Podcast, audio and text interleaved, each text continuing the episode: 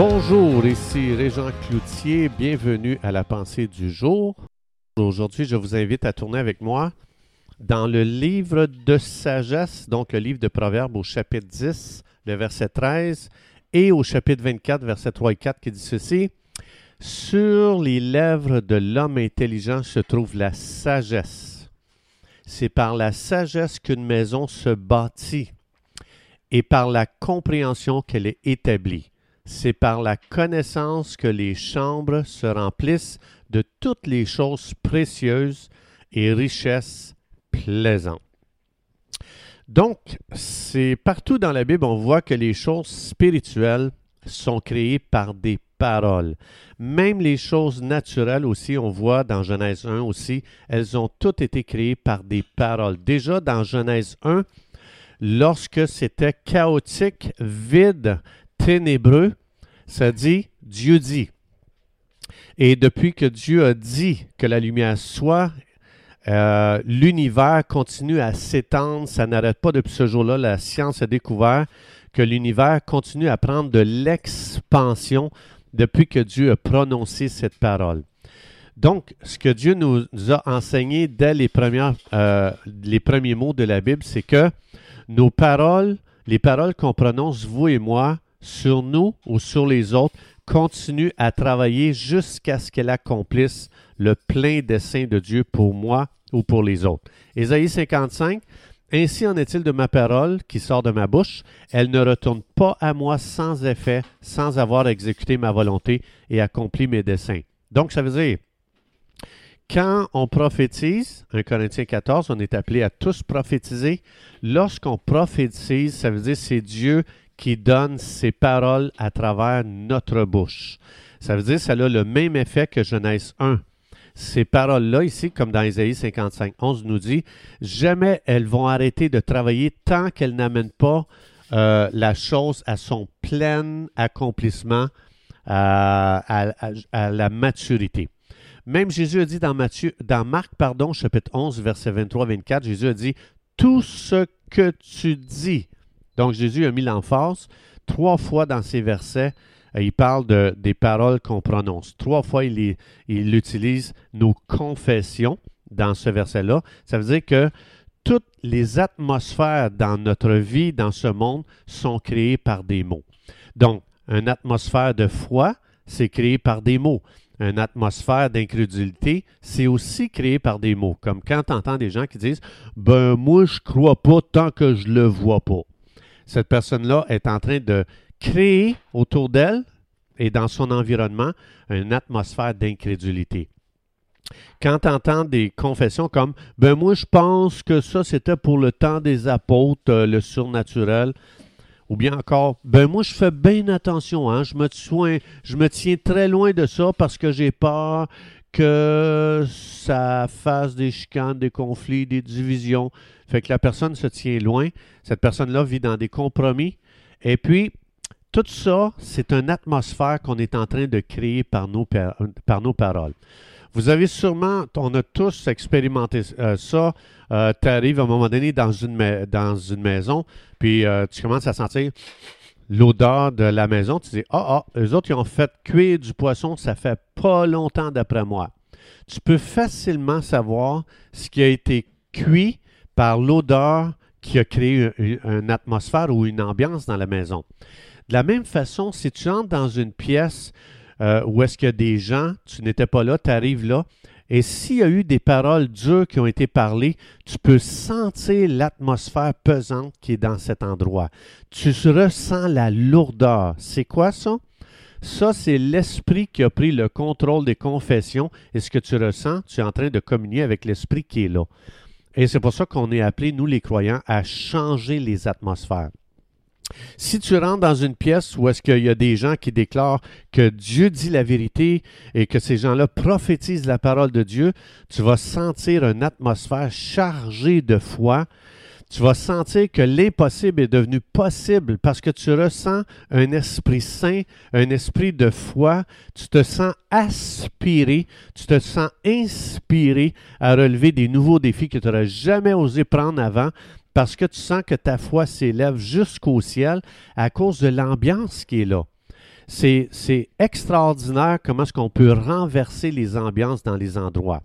Comme par exemple, si des enfants ont grandi à la maison dans une atmosphère de paroles qui sont pas bonnes, l'enfant peut être lié le restant de ses jours. Donc, ton enfant va échouer dans la vie parce que des paroles qui lui, ont été parlées qui sont pas bonnes. Comme par exemple, tu n'y arriveras jamais, toi, dans vie. Ben, ça, c'est une semence, c'est des paroles qui vont vibrer le restant de ses jours. T'es un nul, toi. Ça aurait été mieux que tu naisses pas dans ce monde. Donc, cet enfant-là va devoir maintenant se battre le restant de sa vie avec ses paroles tant qu'il n'expérimente pas la délivrance de Dieu.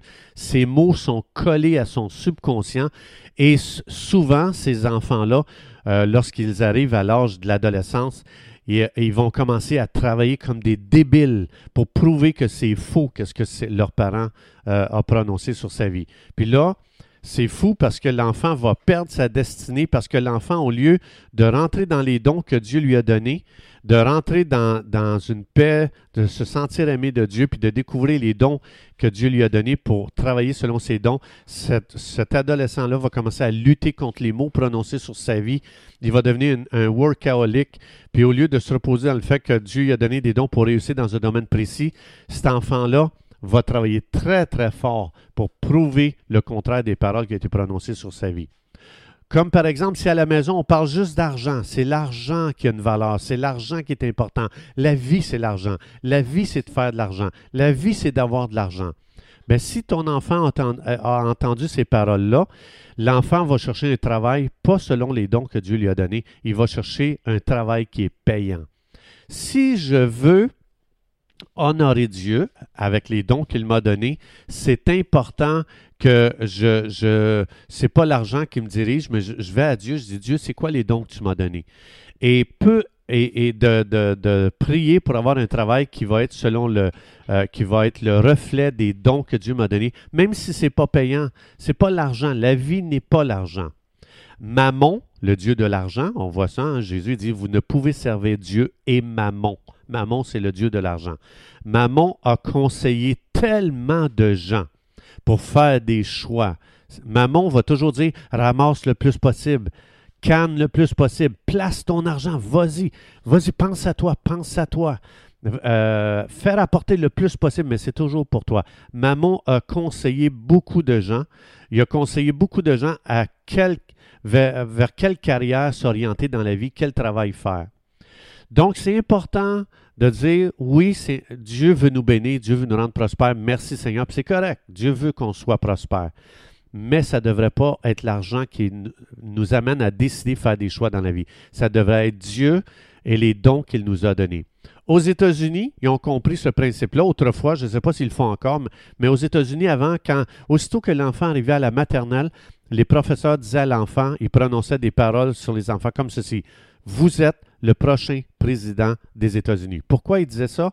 Parce qu'ils savaient la puissance des paroles. Donc, c'est important de prononcer les bonnes paroles sur chaque personne dans ce monde, de prononcer les bonnes, euh, les bonnes paroles sur les familles, sur notre travail, sur nos patrons, à l'Église. Comme par exemple, si quelqu'un parle en mal de l'Église à sa femme ou à ses enfants à la maison, ben, c'est juste une question de temps pour que sa femme et ses enfants commencent à trouver ça difficile d'aller à l'église. Des fois, on ne réalise pas pourquoi nos enfants disent Ah, oh, j'ai plus le goût d'aller à l'église.